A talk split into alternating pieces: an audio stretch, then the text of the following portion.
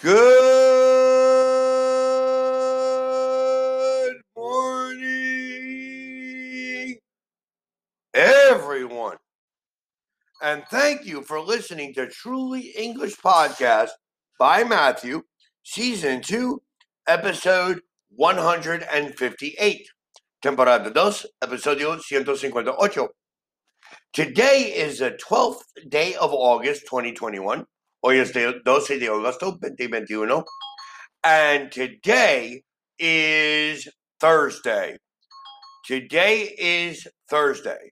Tomorrow is Friday. And the day after tomorrow is Saturday. Today is Thursday. Yesterday was Wednesday. And the day before yesterday was Tuesday. Today, tomorrow, the day after tomorrow. Today, yesterday, and the day before yesterday. The day before yesterday, I was working. Yesterday, I was working. Today, I am working. Tomorrow, I am working. And the day after tomorrow, I will work a half a day. What did you do yesterday? What did you do the day before yesterday? What are your plans for tomorrow?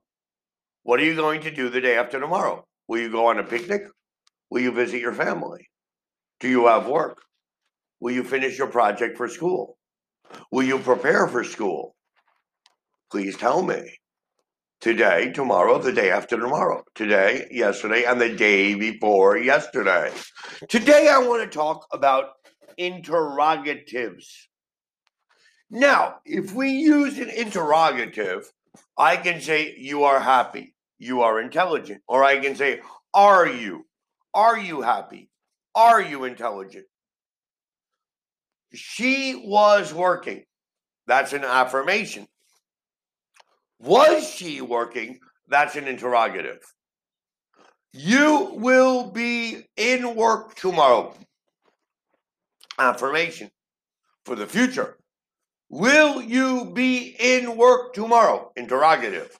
We only invert the words. I am, am I. You are, are you. He is, is he. She is, is she. We are, are we. It is, is it. Just invert the words in the past or the present or the future. And then you have an interrogative. The remainder of the sentence is the same.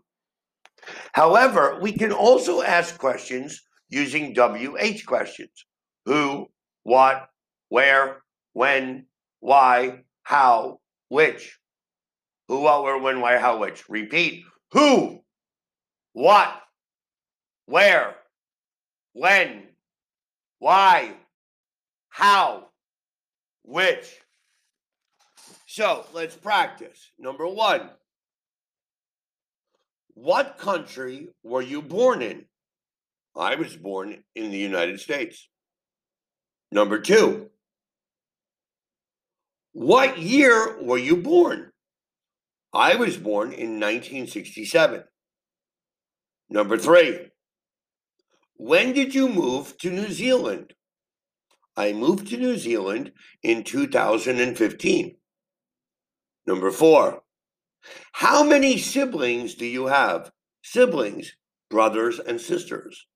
I have five siblings. Number five. Which students speak Salmon also? Which students? ¿Cuál estudiantes hablan este idioma? Number six. What kind of food do you like eating? I like eating Italian food and Mexican food. Number seven. Where would you like to travel? I would like to travel to Antarctica. Number eight. Who can ride a bike? I can ride a bike. My daughter can ride a bike. Number nine. What sport do you play? I play hockey, baseball, football, tennis. Number 10. How often do you watch YouTube clips? I watch YouTube clips every day. Number 11. When is your birthday? My birthday is in January. Number 12. What is your father's name? My father's name is Fred. Number 13. When did you last eat fish and chips? I think the last time I ate fish and chips was in an English restaurant in Mexico City. And it was not like the same fish and chips in London. Number 14. Who is your favorite actor or actress? Number 15. What kind of music do you prefer to listen to? Number 16.